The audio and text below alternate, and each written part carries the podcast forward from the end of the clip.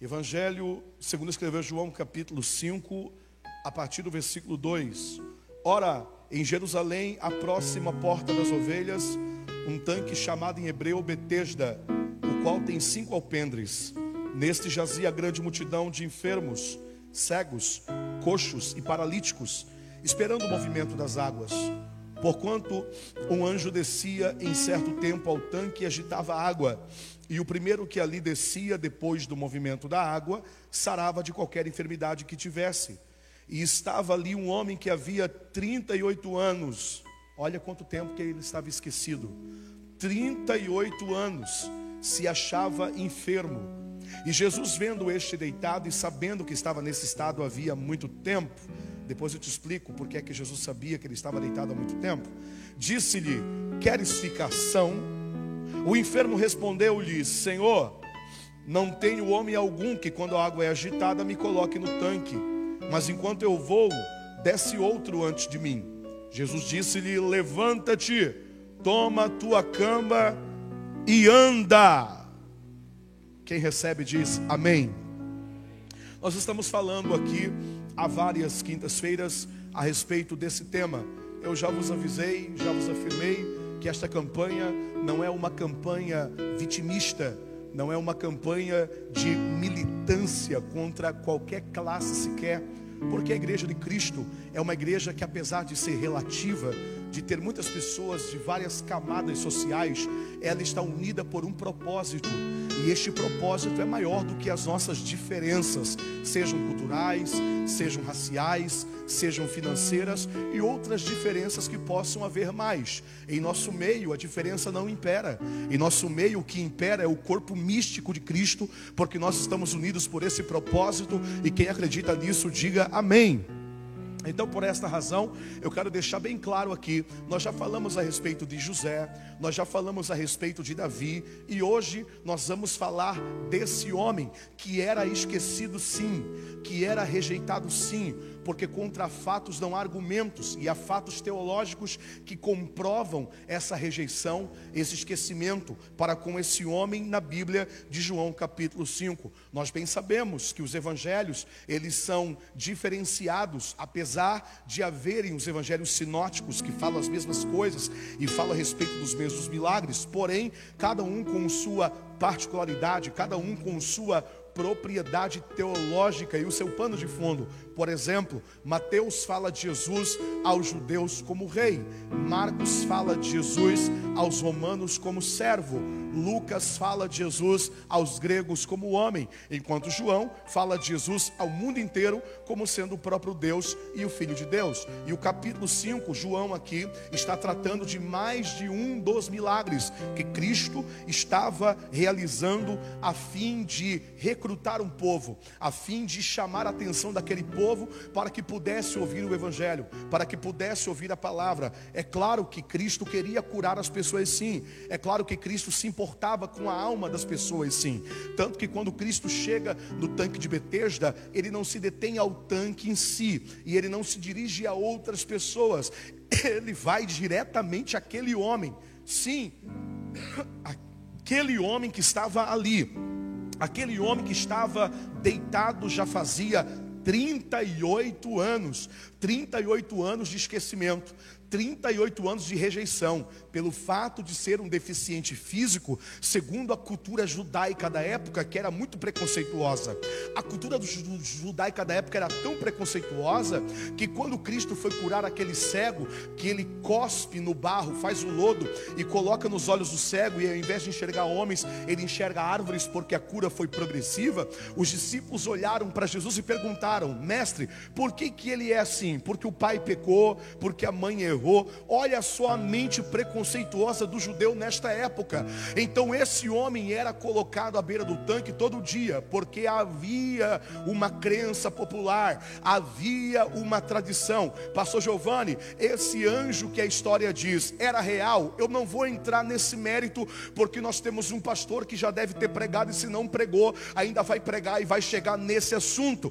Então eu não vou entrar num método teórico e teológico aqui para expor a minha opinião. O que eu sei é que Cristo não deu ênfase a esse pseudo-anjo. Cristo não deu ênfase a essa cultura. Cristo não deu ênfase a essa tradição, porque tem muita gente demonizando religião por aí, e isso é muito errado, porque religião vem do latim do verbo religare, que quer dizer o caminho que religa o homem a Deus. Então o problema não está na religião em si, o problema está na religiosidade, ou seja, você pegar métodos religiosos como condição de salvação, e isso não é bíblico, isso é legalismo, isso vai de contra a palavra de Deus. Lembra quando os judeus diziam e quando uma classe de pessoas adeptos a uma seita herética diziam lá na igreja da, da Galácia que para alguém ser salvo, que para alguém ser a, a, alcançar salvação, eles teriam que seguir os ritos judaicos. E Paulo vem para refutar isso e dizer: ah, ah, a cruz é suficiente, o sangue do Calvário é suficiente. Então não venha aqui é, colocar em métodos a salvação, porque a palavra é suficiente. O sangue do Cordeiro de Deus que tira o pecado do mundo é suficiente. Louvado seja Deus. E quando Cristo chega naquele tanque, e esse tanque quer dizer casa de misericórdia. O versículo 2 que nós lemos é muito claro. Esse tanque tinha cinco alpendres. O que são alpendres?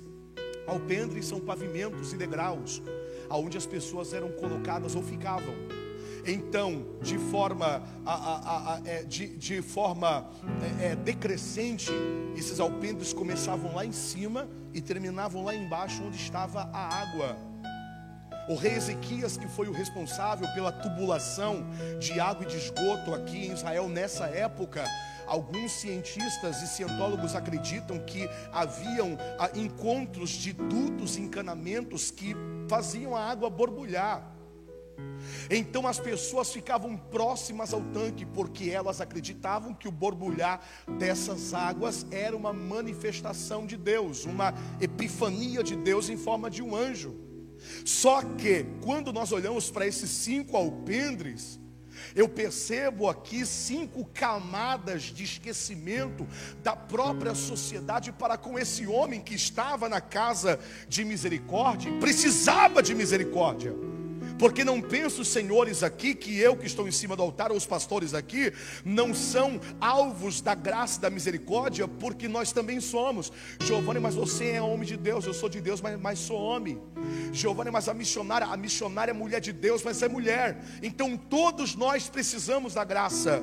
Eu não sei se alguém aqui hoje chegou, mas eu tenho certeza que pelo menos 80% das pessoas que chegaram aqui precisam de uma intervenção divina.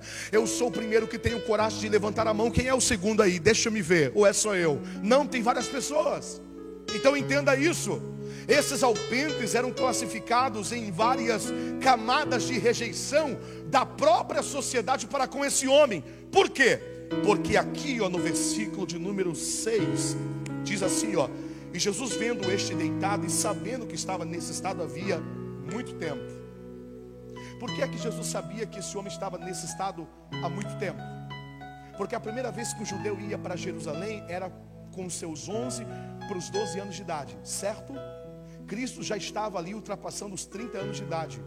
Então já fazia mais ou menos 20 anos e alguma coisa que Cristo passava por aquele lugar, porque se você pegar um mapa da geografia de Israel nessa época, você vai perceber onde Cristo morava até chegar em Jerusalém, passava próximo ao tanque de Betesda. Então Cristo, mesmo ainda não havendo se manifestado como o Messias e Filho de Deus e pregador do Evangelho, que ele foi o principal, ele olhava aquele homem enfermo e ele não curava aquele homem. Por quê? Porque ele era mau? Não. Por quê? Porque ele tinha prazer no sofrimento daquele homem? Não. Simples resposta e direta, porque não era tempo. Porque Cristo não queria curar aquele homem apenas para ele andar. Cristo queria curar aquele homem para ele segui-lo, como o pastor falou em tom profético aqui. Então Cristo não tem só o desejo de te curar. Quem quer te curar é o médico. O médico quer te curar. O médico quer que você consulte com ele, ele vai te dar um diagnóstico, vai te, vai te solicitar algum exame e vai te dar uma medicação para que você melhore. E isso é muito bom para a reputação e para o profissionalismo dele, e apenas isso e nada mais. Agora, Cristo não quer só te curar, Cristo quer te conquistar e te trazer para perto. Teve gente que entendeu, vou repetir. Cristo não quer te curar. Por isso que nós chamamos Cristo de médico dos médicos. Ele não é só o médico, ele é o médico dos médicos. Porque além de Cristo curar o teu físico, ele também cura a tua alma. Ai, meu Deus do céu. Então, Jesus já sabia que esse homem estava ali há muito tempo. E Jesus olha para ele. E ele entra. E ninguém não estava nem aí para Jesus. Por quê? Porque eles estavam focados no tanque, eles estavam focados na tradição, eles estavam focados no anjo, eles não estavam focados em Jesus. Oh meu Deus do céu. E Cristo olha para ele e pergunta: Queres ficação? Olha o que ele diz, olha o que diz Oh, oh, oh, perceba bem o que o texto diz. O enfermo responde: Senhor, não tem homem algum que, quando a água é agitada, me coloque no tanque. Mas enquanto eu vou, desce outro antes de mim. Então, o primeiro alpendre, o primeiro pavilhão, era o pavilhão do egoísmo. Isso é reflexo do pecado. Jesus Cristo disse isso em Mateus capítulo 24, versículo 12: que por se multiplicar a iniquidade, o amor de muitos, ou de quase todos, se esfriaria. Eu prego há 23 anos o Evangelho.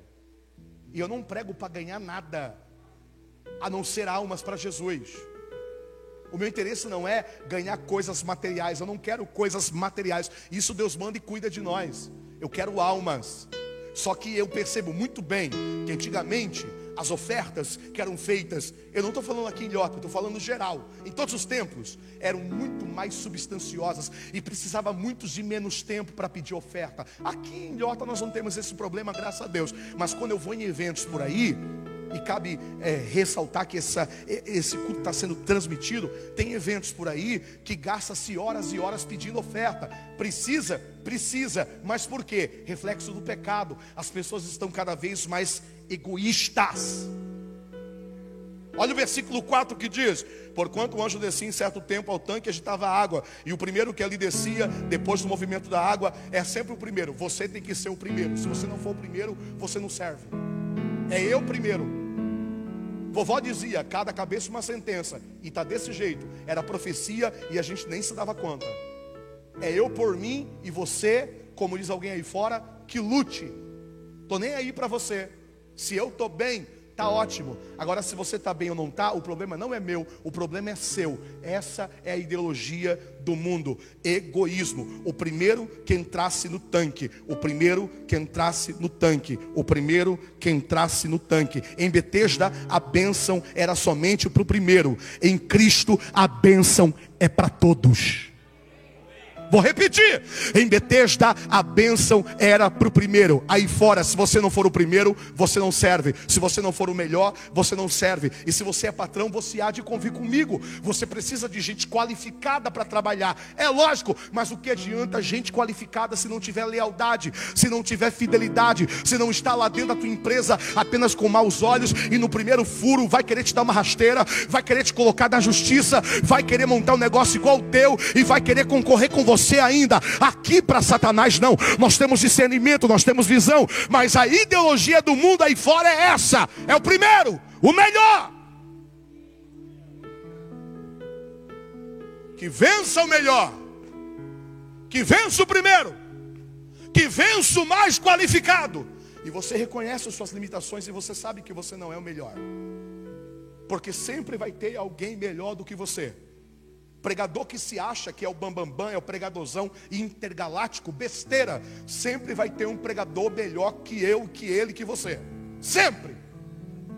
Tem um pastor de São Paulo que fala, amigo meu, você só presta quando Deus te usa. Se Deus não te usar, você não é nada. Primeiro alpendre, egoísmo. Por isso que você é esquecido, porque as pessoas estão cada vez mais egoístas.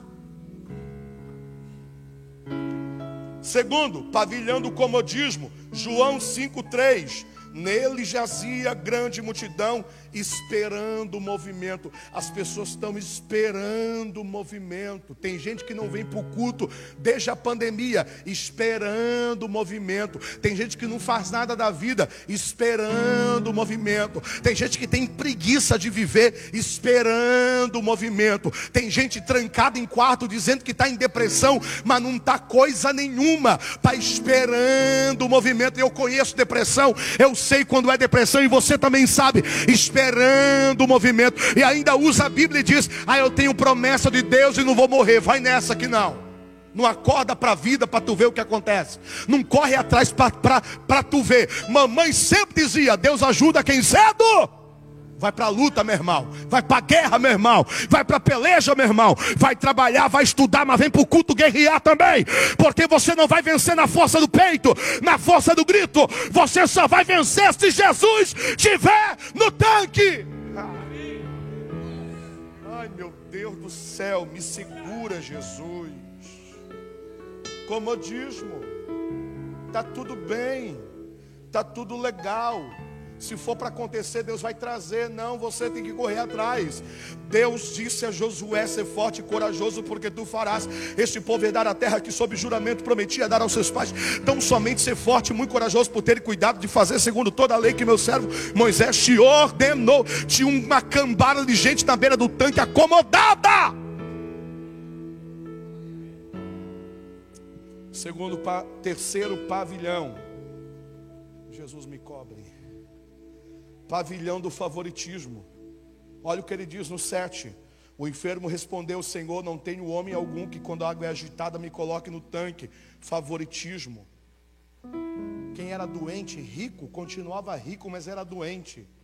E quem era rico comprava pessoas para colocar eles mais perto do tanque. Haviam locais comprados na beira do tanque. Então, quando o pseudo anjo descia, quem era mais rico estava pertinho e descia primeiro na água.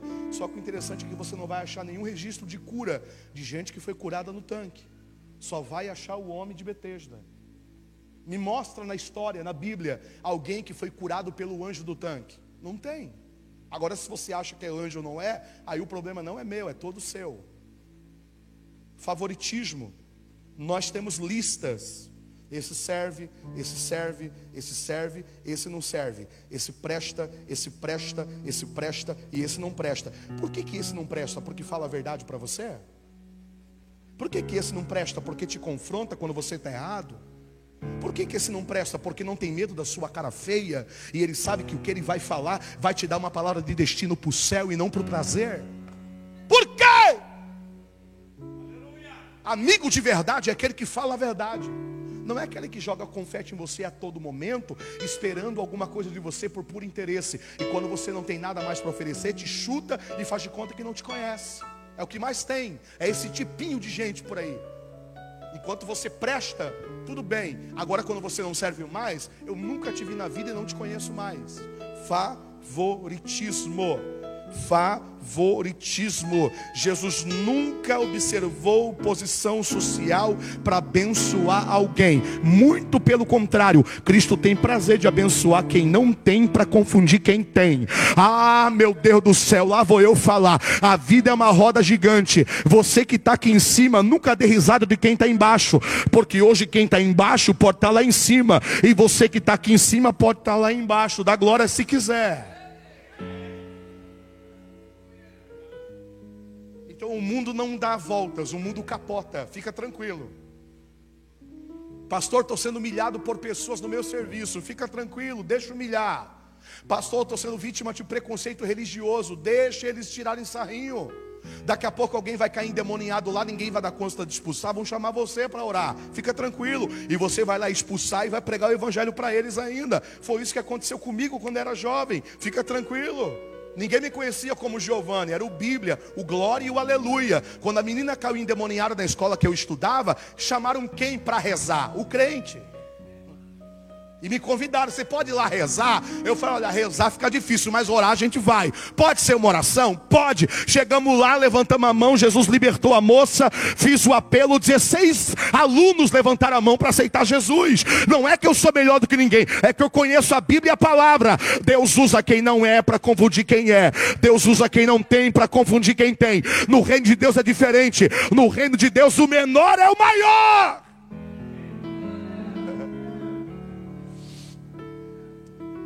Quarto pavilhão, o pavilhão da frustração. Olha o versículo 7. Senhor, não tenho homem algum que, quando água agitada, me coloque no tanque, mas enquanto eu vou, desce outro antes de mim. Frustração. Frustração. Enquanto estou tentando tentar, desce outro antes de mim. Sempre tem alguém que consegue antes do que eu. E é verdade. Sempre tem alguém que vai conquistar antes do que eu, mas eu não preciso me apavorar, porque a vida não é uma disputa, a vida é uma sobrevivência, cada um tem o seu tempo. Fica tranquilo. Giovana, estou com quase 30 anos de idade e não casei. Calma, vai casar, Deus opera milagre. Fica em paz. Ainda que alguém te olhe e te julgue como encalhado, deixa a pessoa julgar. Receba essa palavra. Deus não demora, Ele capricha, toma posse e dá glória a Deus se quiser. Se não quiser, o problema é seu, não é meu. Giovanni, já casei, não, não consigo ter filho. Fica tranquilo, a vizinha já tem meia dúzia. Fique em paz. Deus sabe a quem dá o quê. Fica tranquilo. Giovanni, eu me formei e agora emprego não apareceu, vai aparecer, fica tranquilo. Giovanni, eu não tenho casa própria ainda, fica tranquilo. Deus tem o melhor para te dar. Você não está disputando com ninguém, você não está disputando com um primo, com, com ninguém. Você tem a tua vida. Deus te escolheu para um ministério oportuno do tempo certo, vai acontecer. Tem alguém aqui sofrendo de síndrome do pensamento acelerado. Tem alguém que nem está no culto aqui, só está de corpo presente. Tem alguém que até está abrindo a boca de som, está quase pescando. Eu sei que você acorda cedo, mas daqui a cinco minutos eu vou parar de pregar. Fica tranquilo. Deus vai fazer. Deus não precisa de tempo, Deus precisa de lugar. Se você der lugar, Ele vai fazer. Pode vir um arranca-toca que for aqui, o conferencista internacional, pregador principal dos Gideões, vem aqui pregar. Mas se você não receber e não crer, nada vai acontecer. Vem para o culto, vem para cá. Não vem só de corpo. Não arraste seu corpo para os templos como se fosse uma obrigação para bater um ponto, um cartão para mostrar para o pastor que você está aqui. Não faça isso. Venha porque você precisa, venha porque você necessita. Assim como o teu corpo precisa de oxigênio para respirar, a tua alma, o teu espírito precisa de Deus para sobreviver num mundo tão podre igual nós estamos vivendo. Frustração, mas o que tem de gente frustrada? Os rituais desprovidos de sinceridade e de poder de Deus, assim como as superstições religiosas afastam o homem de Cristo e da simplicidade do Evangelho. Ah, mas o profeta falou que ia acontecer e não aconteceu. Por que será que não aconteceu? Porque você não colaborou para que acontecesse? Ah, mas quando é Deus que fala, Ele cumpre. Sim, o que Deus falou é a intenção do que Ele quer fazer na tua vida. Mas se você não fizer por onde, não tem como, meu querido. Por isso que eu sempre falo da glória e aleluia, da aleluia e glória. Já teve pastor que chegou para mim e se irritou comigo. Por que é que você pede tanto para o povo dar glória a Deus? E, e, já teve até alguém que eu ouvi pregar. Eu não peço ninguém para dar glória a Deus. Se não pede, tudo bem, está tudo certo. Mas eu sempre vou pedir porque eu sei que tem vitória no glória e eu sei que tem vitória no aleluia. Cada glória que você dá, um demônio que cai. Cada aleluia que você dá, uma vitória que desce. Ai meu Deus do céu. Em último lugar, eu encerro aqui o pavilhão da cegueira espiritual. Ninguém estava nem aí para Jesus, eles estavam para o tanque. Tem lugar por aí que Jesus passa de longe, porque eles não estão aí nem aí para Jesus, eles estão só para o líder, eles estão só para o profeta. Eles, são, eles estão só para aquele que revela nome, CPF, identidade. Cuidado com esse negócio de revelar nome, CPF, identidade. Deus fala, fala. Deus revela, revela. Mas hoje é muito fácil saber o nome de uma pessoa e os dados bancários dela e o número de CPF, identidade. Toma cuidado com isso. Não olha para o tanque, olha para Jesus. Não olha para a água, olha para Jesus. Não olha para a tradição, olha para Jesus. Não olha para o terno, olha para Jesus. Não olha para a gravata, olha para Jesus. Não olha para a roupa da irmã, olha para Jesus e olha para a tua língua também. Aleluia! Levanta a mão quem crê nesse mistério. Esse homem estava rejeitado em cinco camadas, em cinco níveis. E eu encerro aqui: egoísmo, comodismo, favoritismo, frustração e cegueira espiritual. Jesus ignora tudo que ele fala, olha para ele e diz: pega a tua cama e anda. No mesmo momento que ele recebe a palavra direta de Cristo, as pernas dele se firmam, ele fica de pé e sai andando ali de dentro.